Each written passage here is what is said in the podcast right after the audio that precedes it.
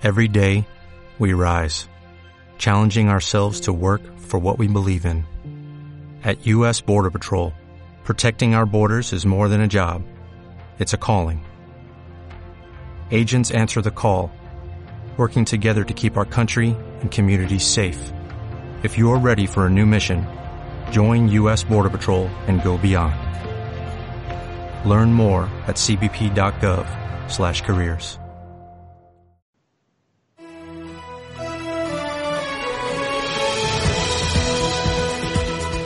Estamos listos para analizar los acontecimientos más importantes del mundo. Iremos hasta el fondo de aquellas realidades desconocidas de los cinco continentes. Política, Medio ambiente cultura, y derechos humanos. periodistas, analistas y expertos dispuestos a traerle diferentes perspectivas de los hechos más controvertidos de nuestro planeta. ¿Quieres saber qué detectamos en nuestro radar informativo? Quédese con nosotros. Comienza Radar Mundial.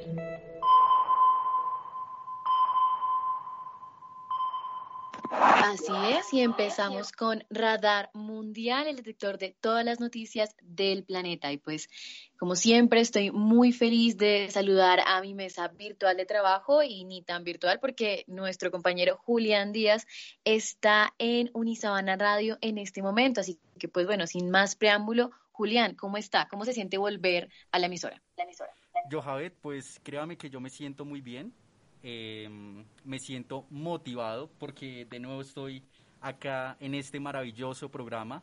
Eh, la verdad, quiero decir una cosa y es que me declaro presidente interino de la cabina de Radar Mundial. Entonces, bueno, les quiero mandar un grandioso saludo a nuestra mesa virtual de trabajo y a nuestros queridos oyentes. Ok, creo que ahora sí me terminaron de escuchar. Les mando un gran saludo y pues que les aviso que soy el presidente interino de esta cabina de radio.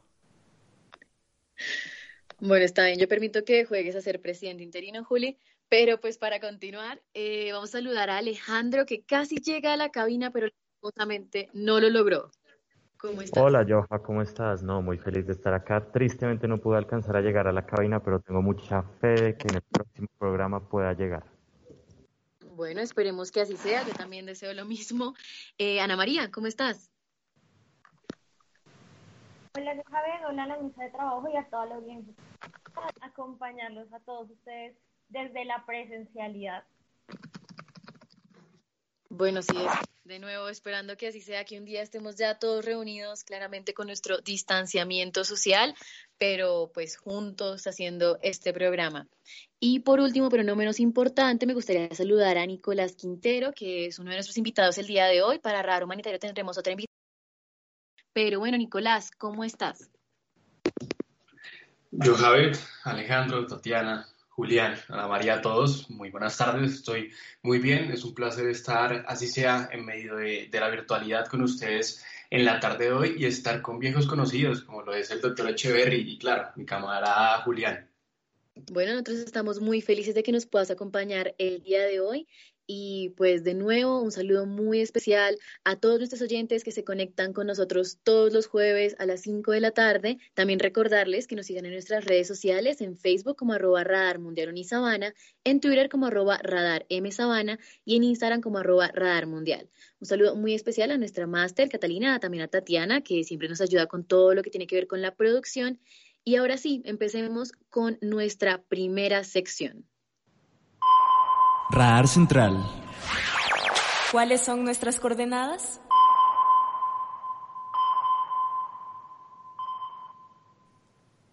Nuestras coordenadas son 16 grados sur, 63 grados oeste, más específicamente en La Paz, Bolivia. ¿Y por qué estamos acá? Se preguntará nuestra querida audiencia.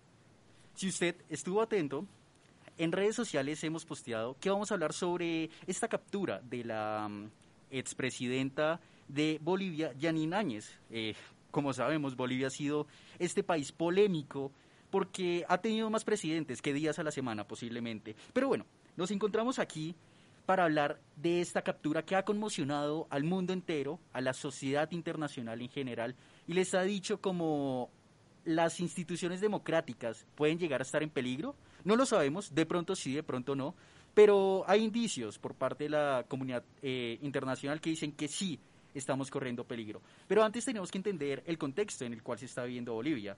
Eh, así a, a, grandes rasgos, Bolivia ha sido un país que fue gobernado eh, en su presidencia por el Partido Socialista, el partido más social, por decirlo así. Y en este partido su jefe era Evo Morales, una persona eh, polémica para el mundo capitalista occidental, debido a que representa intereses contrarios a los cuales puede llegar a, interesarse en este mundo tan occidentalizado. Pues Evo Morales no es nada más ni nada menos una persona que tiene relaciones abiertas eh, y las ha, las ha reforzado con presidentes como Nicolás Maduro, el actual presidente o algunos le dirían dictador de la hermana Venezuela. Pero ¿qué es lo que está sucediendo aquí? Más o menos para mediados del año pasado, finales, sucede un golpe de Estado, o lo que Evo Morales llamaría golpe de Estado, debido al fraude electoral que se dieron en las elecciones generales. En estas elecciones generales lo que se quiere hacer es escoger nuevo presidente, pero Evo Morales, como buen populista que es, no se quería dejar bajar de ese trono. ¿Y qué es lo que hace? Dicen que procede con un fraude electoral para poder perpetuarse en el poder. ¿Qué es esto de perpetuarse en el poder? Durar más de 10 eh, años, si no estoy mal, creo que ya va para más de 10 años, como Vladimir Putin.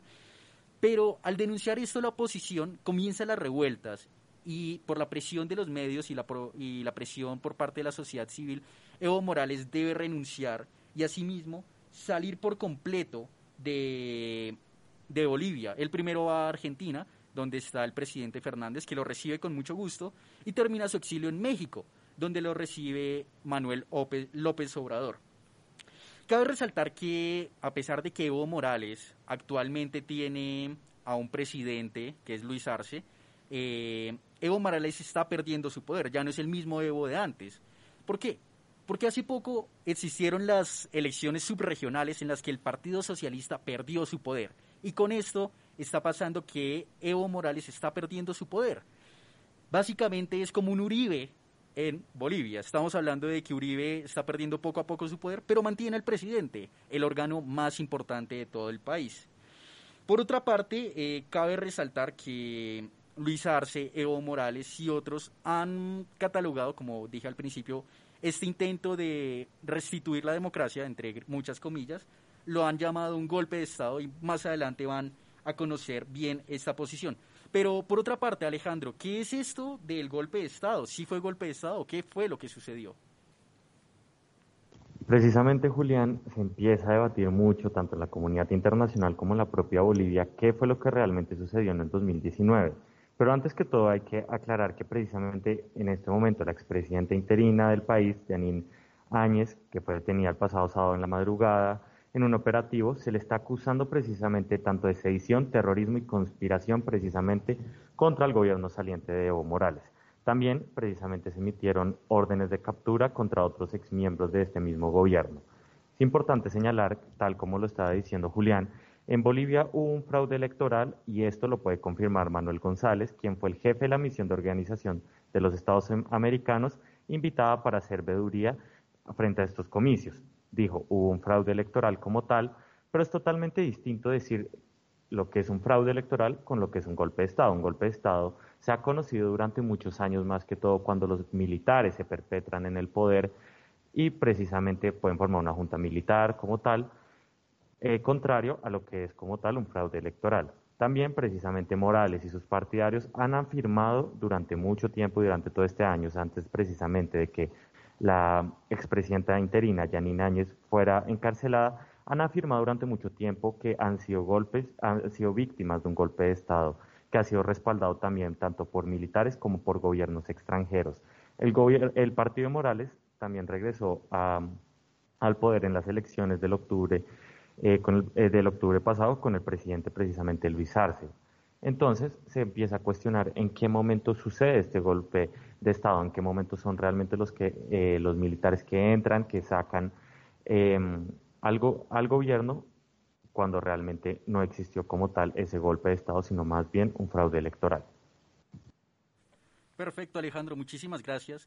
Pero, Nicolás, ¿usted qué nos tiene para decir? ¿Algo que agregar a ese golpe de Estado? ¿Usted lo considera golpe de Estado? Así como para irle dando un poquito de carne a este debate.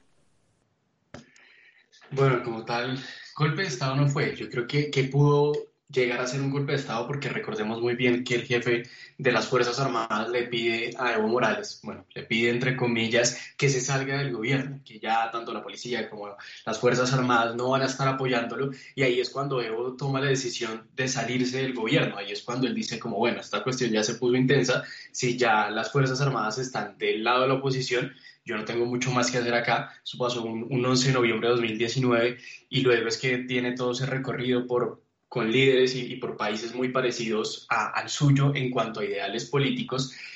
Y si bien es cierto, no alcanza a ser golpe de Estado, iba a convertirse en eso, iba a ser aún más violento, porque recordemos que para esas épocas y para esos momentos hubo una masacre Ahorita les digo el lugar donde fallecieron 30 personas y donde hoy en día, agregando un poco a lo que decía Alejandro, no solo se le va a culpar o no solo se le está juzgando o se imputarán los cargos de terrorismo, sedición y conspiración a Áñez, Combra y, y Guzmán, sino que se quieren ingresar cuatro nuevos delitos y se quieren mostrar cuatro nuevos momentos y juicios.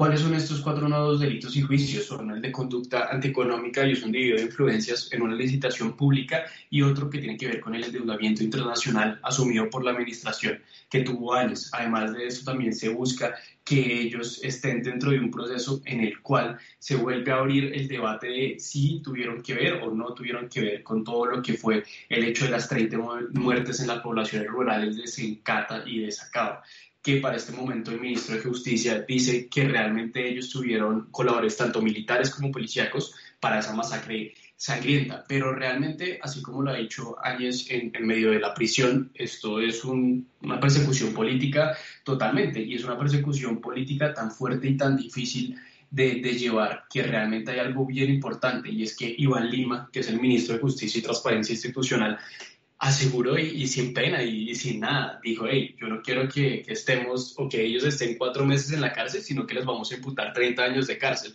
La misma hija de Áñez sale a decir que, que fue todo un caso de persecución política y lo es y lo está haciendo, pero realmente es bastante complejo, no creo que se haya dado el golpe de Estado, pero creo que en este momento, así como lo dijo Áñez, se puede llegar a vivir de nuevo una dictadura.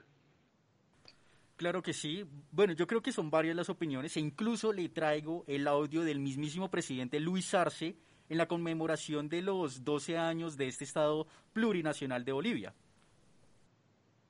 El golpe de Estado de 2019 intentó extinguir la democracia intercultural desde las primeras horas de su gobierno, buscando retrotraernos al Estado republicano y a la eliminación de los símbolos del Estado plurinacional como nuestra huipala, que fue cortada, pisoteada y quemada.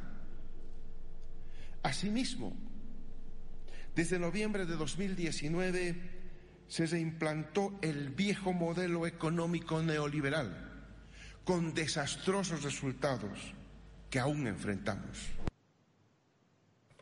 Como podemos ver, se mantiene firme esta posición por parte del gobierno eh, de Luis Arce, o podríamos decir el gobierno de Evo Morales, me atrevería a decirlo, de que en serio es un golpe de Estado y es que ellos se sienten atacados. Y, yo me pongo un poco del lado de, este señor, del presidente Arce, y me gustaría, eh, antes de hablar sobre la decisión que ha tomado la jueza, que ustedes me den su opinión. Yo, yo digo que Luis Arce y en verdad eh, gran, la gran mayoría de que está a favor de ellos tienen razones para considerar que fue un golpe de Estado. Es que, bueno, posiblemente fue un fraude electoral, pero ¿cómo haces para movilizar a toda la oposición del país y tras del hecho de venir y con las fuerzas militares quitarle el poder? Obviamente Evo Morales eh, dice, sí, yo voy a renunciar, pero es que no podía hacer nada más. Literalmente a las puertas de su gobierno tenía una revuelta que quería su cabeza. Evo Morales no puede decir como, no, sí, eh, voy a seguir acá sin importar lo que digan, porque eso no es ser un buen gobernador.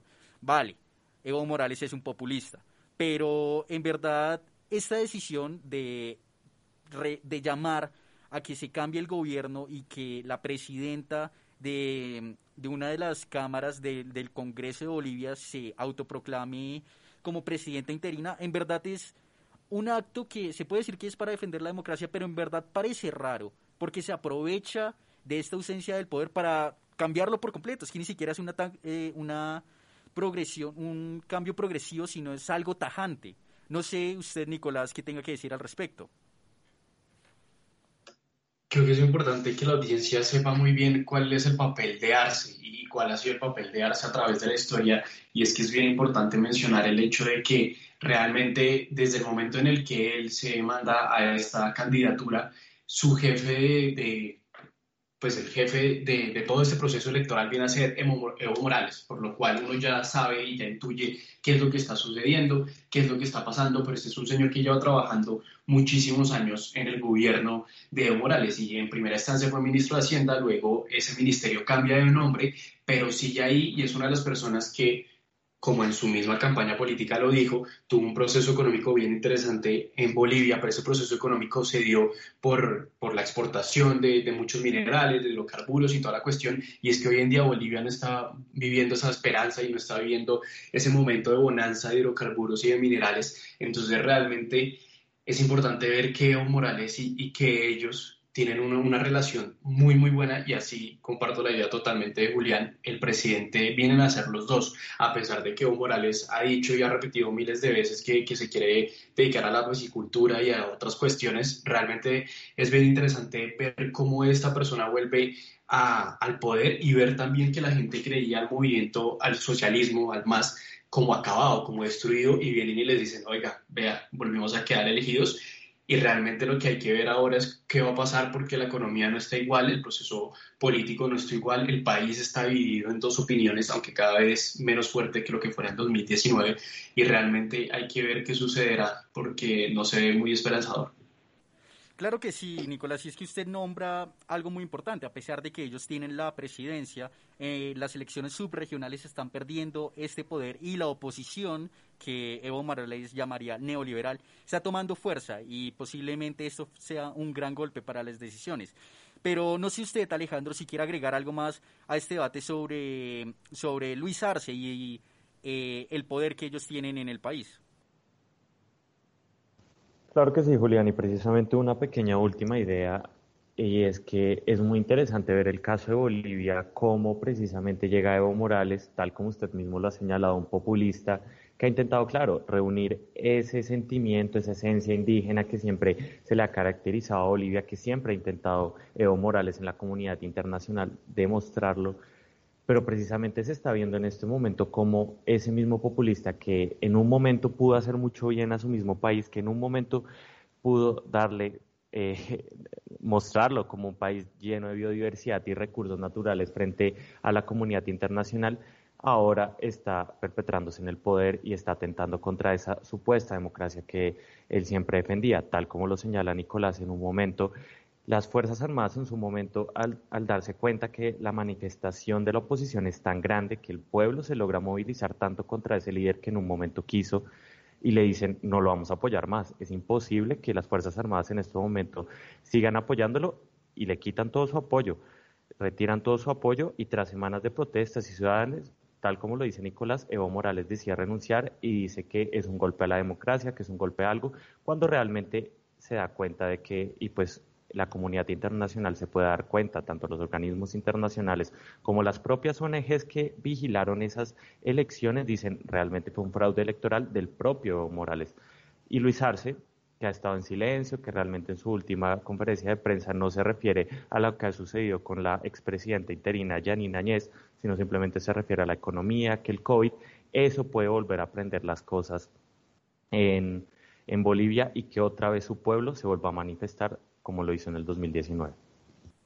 Y es que efectivamente, como usted lo dice, Alejandro, estamos a puertas de una posible, de nuevo, revuelta, ojalá no, en Bolivia, porque eh, ellos, el discurso del gobierno es muy enfático en que no tenemos que dividir, y incluso esto es una crítica que se le hace a las organizaciones internacionales. Primero, no se metan en asuntos de otros países, y segundo, respeten, por favor, no dividan más de lo que está dividido este país.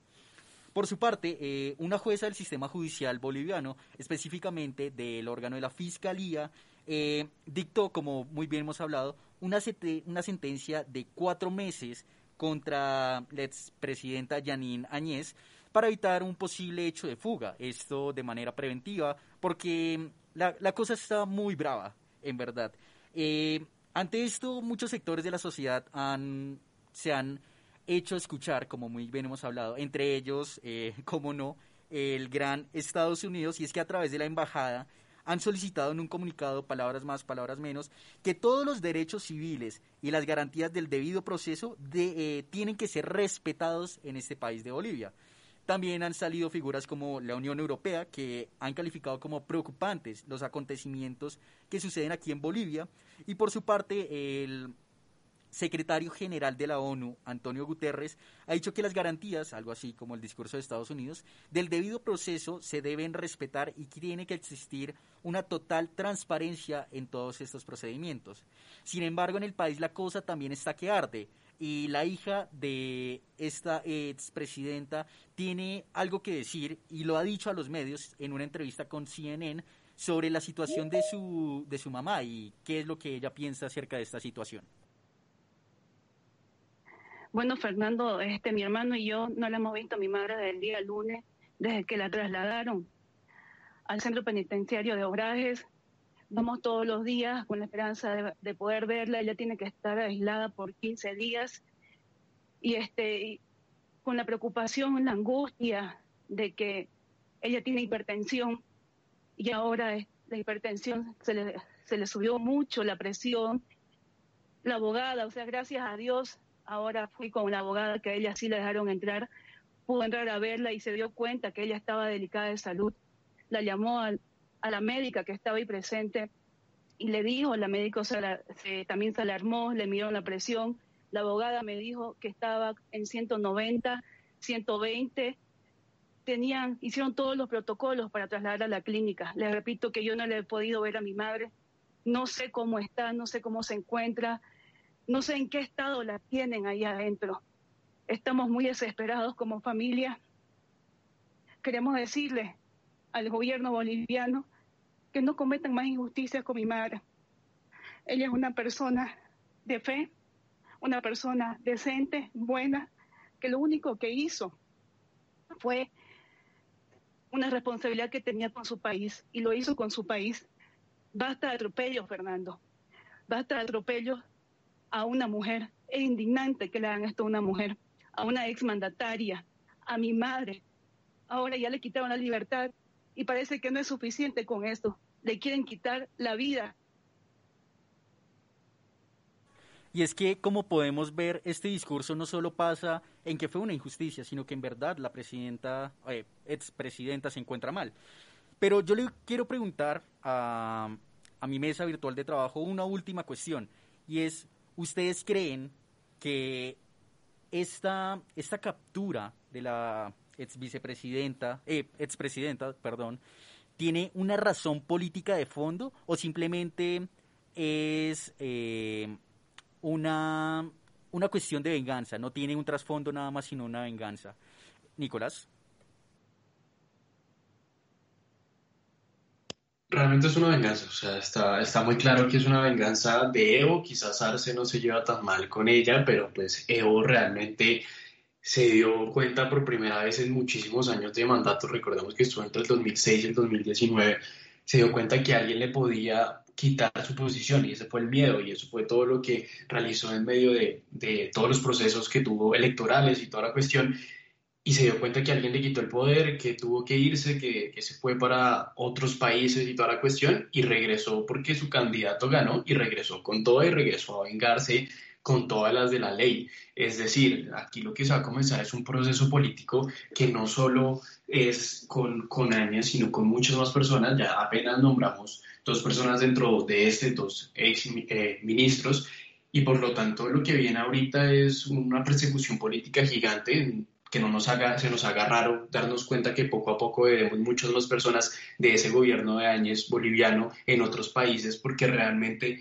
en Bolivia lo que van a hacer es perseguirlos y ni siquiera brindarles lo mejor y, sus derechos fundamentales como viene siendo la salud, como lo está pasando a Áñez en este momento. Entonces, pues realmente es inaudito y es aún más inaudito que, como siempre, la sociedad internacional solo vea las cosas y diga, ay, no, no están haciendo las cosas bien y no están llevando el, el, debido proceso y nunca se haga nada.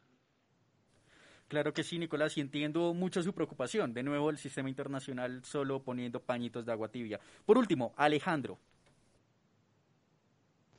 Es complejo, Julián, es complejo pensar que, claro, que puede ser una venganza de Evo Morales hasta que llega un punto en que se piensa que, bueno, fue esa persona que lo reemplazó, fue esa persona que lo sacó del poder y eso que fue una expresidente interina como tal. Pero más que todo sí, se le puede dar ese análisis político de que, bueno, Evo Morales tal vez aún tiene mucha influencia en Bolivia, aún lo quieren en Bolivia, a pesar de que sí hubo las manifestaciones que fueron tenaces contra su gobierno, al parecer tiene esa influencia y aún puede, tal como sucedió, poner otro presidente, poner aún el poder en su partido. Eh, en Bolivia. Entonces es importante analizar eso, de que Evo Morales aún puede tener mucha influencia en Bolivia y aún sus propuestas pueden seguir vigentes. Muchísimas gracias Alejandro. Ya para terminar, les quiero dejar una pequeña reflexión que nos comentaba una profesora de la facultad. Ella es la profesora Mónica y nos ha dicho que esto es un golpe a la democracia. En definitiva, eh, este tipo de acciones no pueden ser justificadas porque están usando los medios democráticos para cometer acciones que van contra la democracia. En definitiva, este es un tema que está candente y que esperamos que se solucione de la mejor manera para Bolivia. No siendo más, los dejamos con una pequeña pausa musical para continuar con Radar Humanitario.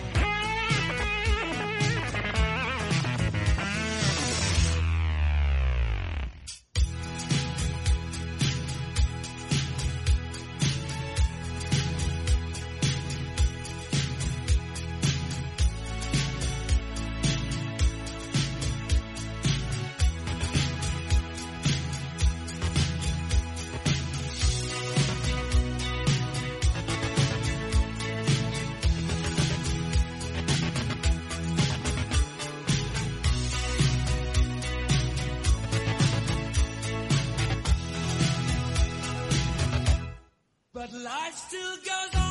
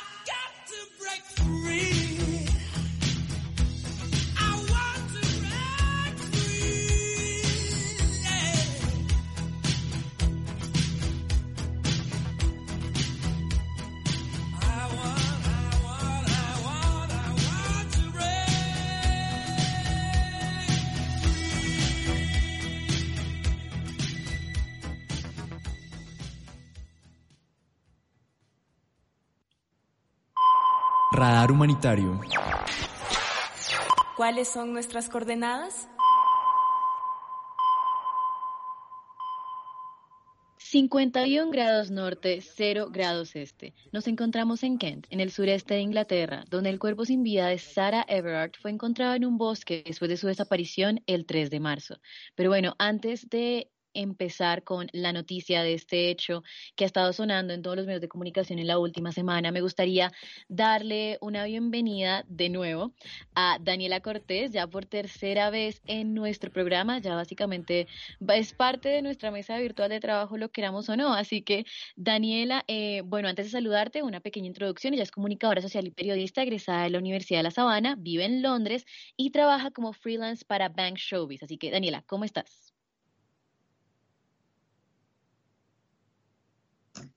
Daniela es una gran egresada de la Universidad de La Sabana. Con ella he tenido la oportunidad de compartir en, el micrófono de Café y Charlemos y otros programas y es un placer tenerla con nosotros en la tarde de hoy. Quizás hay una pequeña falla en su internet o en nuestro internet, quién sabe. desde Chía hasta Londres hay un tiempo y un recorrido bastante amplio.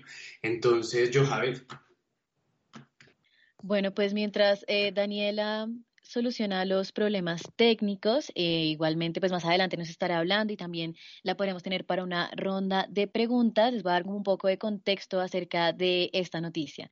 Entonces, eh, básicamente fue que Sarah Everard se dirigía caminando a su casa en el sur de Londres cuando desapareció sin dejar rastro. Esto ocurrió la noche del pasado 3 de marzo.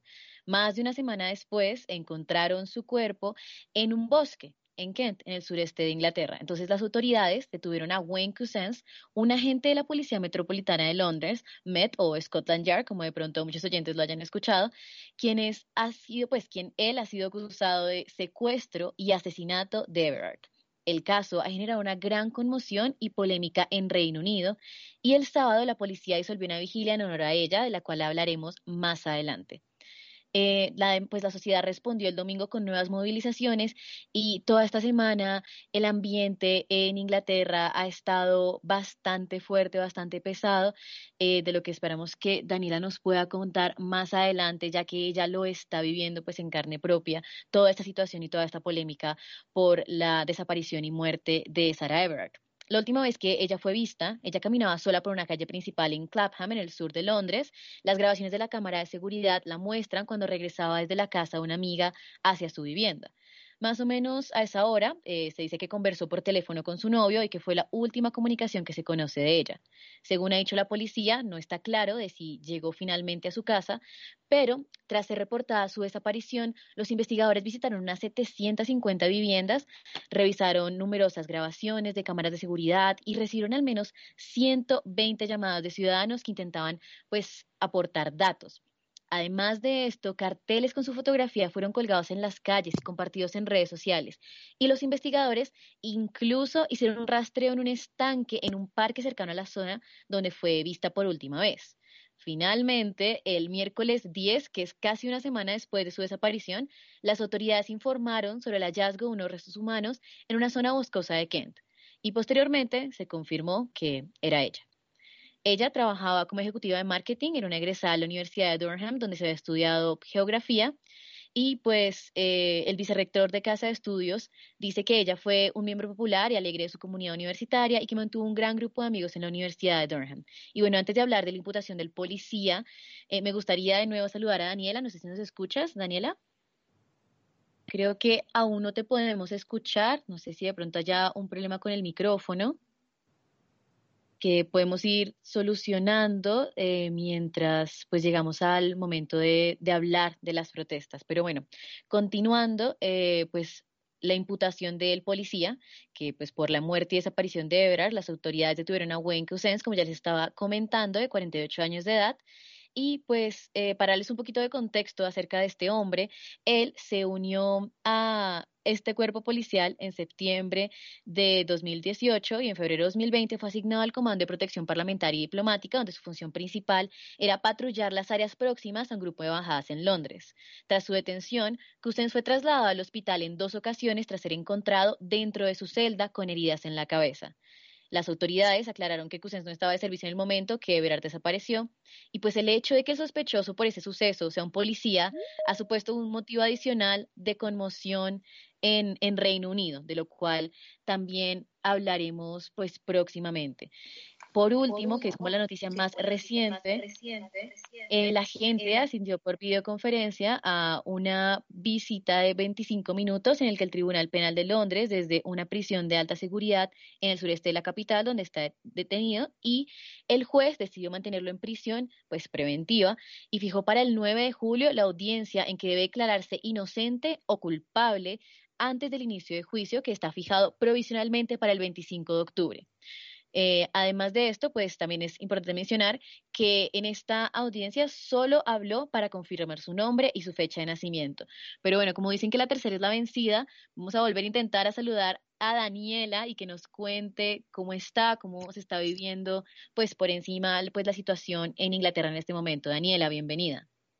Hola, ahora sí espero me están escuchando todos. Así es, muchas gracias. Vale, lo logramos muy bien, la verdad, feliz de, poder eh, apoyarlos aquí, de contarles lo que está pasando acá. Y efectivamente aquí la verdad es que fue una semana bastante tensa, fue una semana en que por ser el mes de la mujer, todos los grupos activistas salieron a las calles, estaban hablando y decían que cómo es posible que una mujer que había tomado todas las precauciones que normalmente se nos acusa de no tomar, y aún así no aparecía. Eh, finalmente, cuando la policía encuentra el cuerpo y confirma que la identidad es la de Sara, digamos que la moral de, de, todo el país se vino abajo. Han habido protestas sin parar. La policía ha entrado de manera violenta a frenar las protestas. No se les ha autorizado a los grupos activistas feministas que hagan protestas, que se reúnan. Digamos que la excusa que ha salido es por prevención del COVID, pero al mismo tiempo les intentaron meter unas multas a, estos grupos feministas. Y, realmente sí se ha visto bastante conmoción. De hecho, eh, el día martes se aprobó una nueva ley que de alguna manera eh, autoriza a la policía a utilizar la fuerza bruta, a decidir cuándo una protesta inicia, cuándo una protesta se acaba, a intervenir, a pedirle a la gente que se calle mientras protesta, lo cual pues realmente pone un poco de, de presión sobre todo lo que ha venido ocurriendo en estas últimas semanas.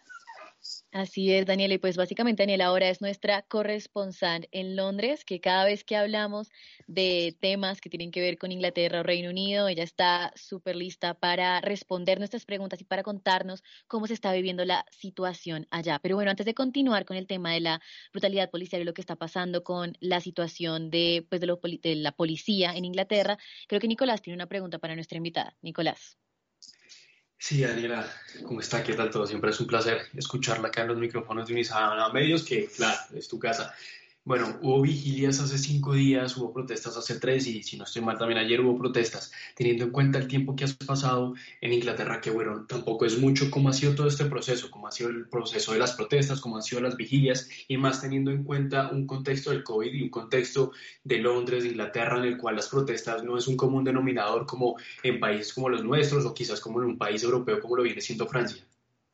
Bueno, aquí hay una cosa y es que las protestas acá si tú eres una, como si representas a un ente político o eres activamente político, o sea, quien esté organizando la protesta, por decirlo así, debe informar a la policía que va a hacer una protesta. De este modo, ¿qué ocurre? La policía sabe y despliega unidades para proteger a los, a los que van a protestar y también se aseguran de intentar no intervenir tanto eh, o interferir en el tránsito. Aquí sí hay protestas que ocurre, que no llegan y no se desencadenan de manera violenta y, por ejemplo, por eso no se ven en los titulares como lo, como lo ocurre en Francia, pero aquí la verdad sí hay protestas, o aquí hubo protestas durante eh, Black Lives Matter el año pasado, hubo protestas de anti-máscaras, de la gente que no se quiere poner el tapabocas, ha habido protestas por sin fin de cosas. Y en este momento, debido a que, pues por el tema de la pandemia, cuando se hace una protesta, se tiene que eh, se llena un documento ante la policía en la cual se garantiza que va a haber ciertas personas encargadas de mantener la distancia, de mantener que la gente utilice tapabocas, de que va a estar pendiente de todas las medidas de bioseguridad y de acuerdo a la cantidad de personas que sea, se, por decirlo así, se debe asignar un número de personas responsables por el evento. Esto sí se hace, se puede hacer legalmente. Y lo que ocurre en este momento fue que simplemente la policía dijo, no, no vamos a autorizar. No iba a ser una protesta, iba simplemente a hacer la vigilia, que la idea era que fuera en silencio, la gente con luces, como encendiendo una luz en memoria de, de Sara y, en contra de la violencia contra las mujeres. Y claro, desencadenó en una serie de, serie de cosas porque el grupo que estaba a cargo fue a hablar al Parlamento a explicar por qué se quería hacer y en el Parlamento se tomó la decisión que no les iban a dar el permiso y que encima de eso les iban a colocar una multa eh, por cada una de las protestas o por cada uno de los eventos que tenían planeados organizar para este año.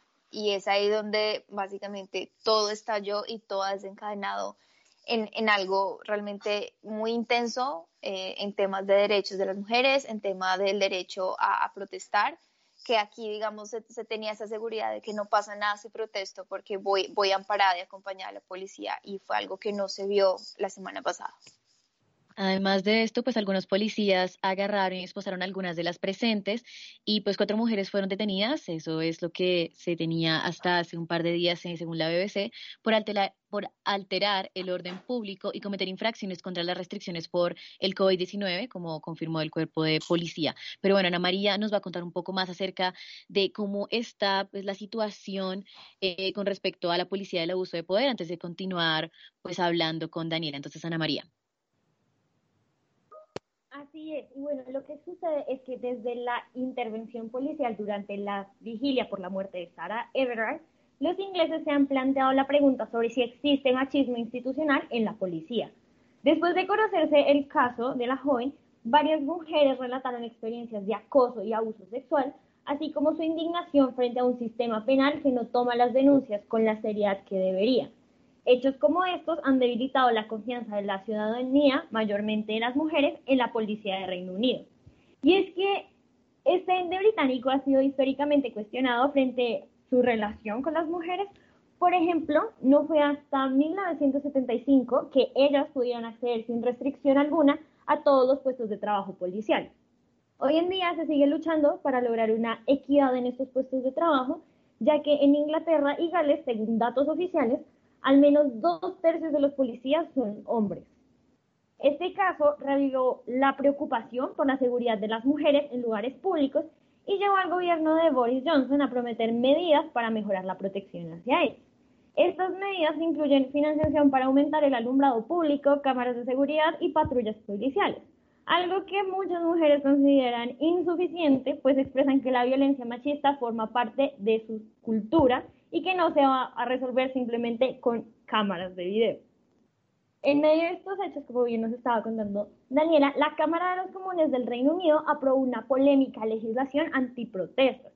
El proyecto de ley de policía, crimen, sentencia y tribunales, promovido por la ministra del Interior, Pretty Patel, pasó su segunda lectura con 359 votos a favor y 263 en contra.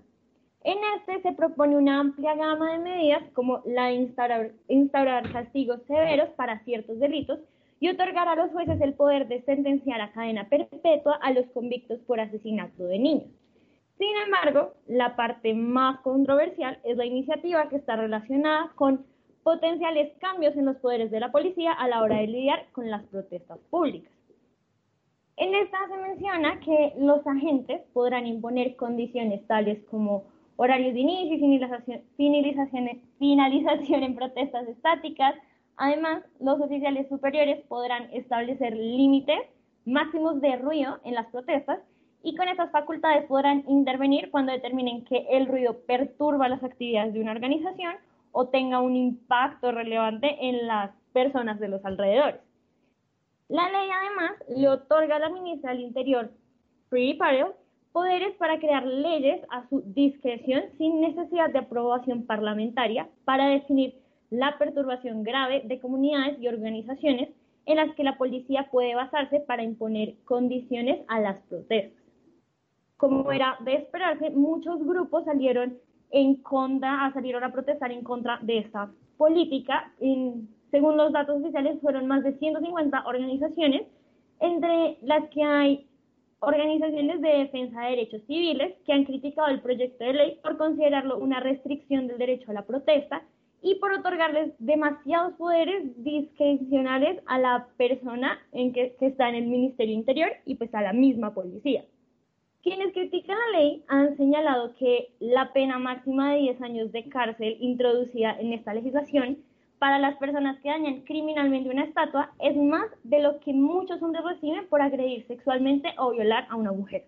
O sea, algo que es inconcebible, la verdad.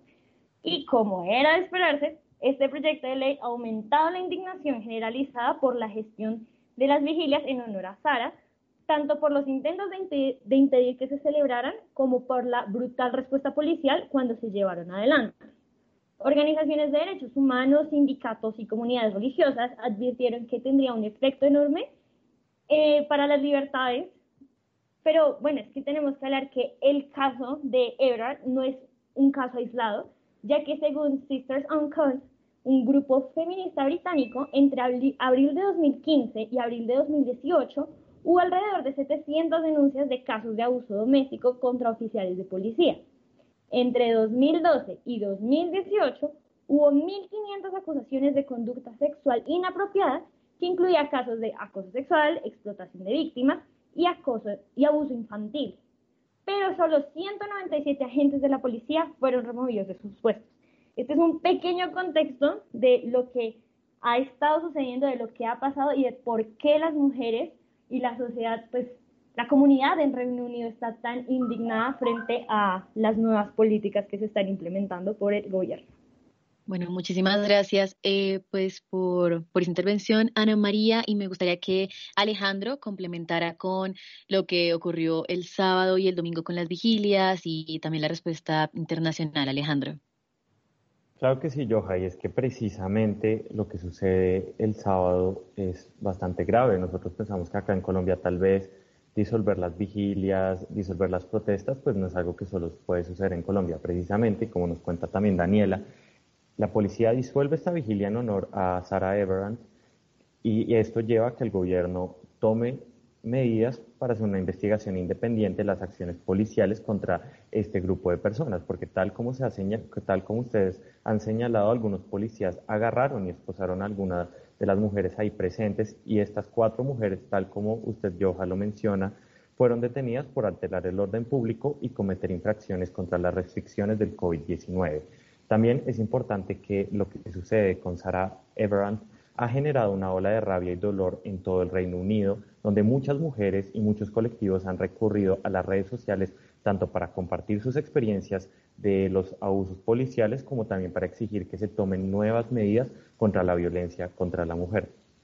Entre estas demandas que tuvo el pueblo tanto el sábado y el domingo, que la policía actuó de, una manera negativa contra estas protestas, se está pidiendo que eh, la dimisión de Cressida Dick, Cressida Dick es la jefa de la Policía Metropolitana de Londres. No obstante, el primer ministro Boris Johnson se posiciona a su favor y dice que confía mucho en la jefa de policía y confía en lo que se está sucediendo en este momento se pueda manejar eh, como, una, como una situación favorable en el cual el pueblo eh, pues, ha demostrado que realmente no.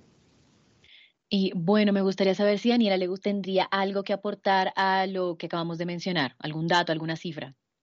Eh, sí, realmente el día de ayer en Cardiff, que es la capital de, Gales, se presentaron más protestas. Estas están siendo lideradas por un grupo que se llama Reclaim the Streets, que vendría siendo como eh, volvamos a, tomarnos las calles para las mujeres. Eh, la líder de este movimiento fue arrestada allí en, en Cardiff. En este momento la protesta ya no es solo por Sara, sino es por, eh, como nos estaba comentando eh, Ana María, esta nueva política que, ha adoptado el gobierno. Y aquí como un dato coctelero, eh, el primer ministro de Gales, Mark Drakeford, dijo hace más o menos unos cinco días, tal vez, para el 12 de marzo, en el que se estaba estudiando la posibilidad de tomar una medida temporal en que se extendiera un toque de queda a los hombres para que las mujeres pudieran sentirse un poco más seguras en estos momentos. Y Julián, creo que también tiene una pregunta para nuestra invitada. Claro que sí, Johavet, y pues me gustaría saber, em, aparte de estas eh, como medidas que se han tomado en la Cámara de los, em, en la Cámara de, Inglaterra, ¿qué hechos brutales o, qué, sí, qué hechos brutales ha visto usted en, en, en Inglaterra, Daniela? Y en caso de que no, pues, de que no haya presenciado alguno o no haya conocido algún caso, aparte de los que sucedieron este fin de semana, eh, ¿ha conocido casos o qué, o qué dice la ciudadanía frente a estas nuevas leyes? Bueno, como casos específicos, sí, conozco unas personas cercanas, un par de chicas que eh, tuvieron que llamar a la policía a denunciar un, caso de, abuso doméstico.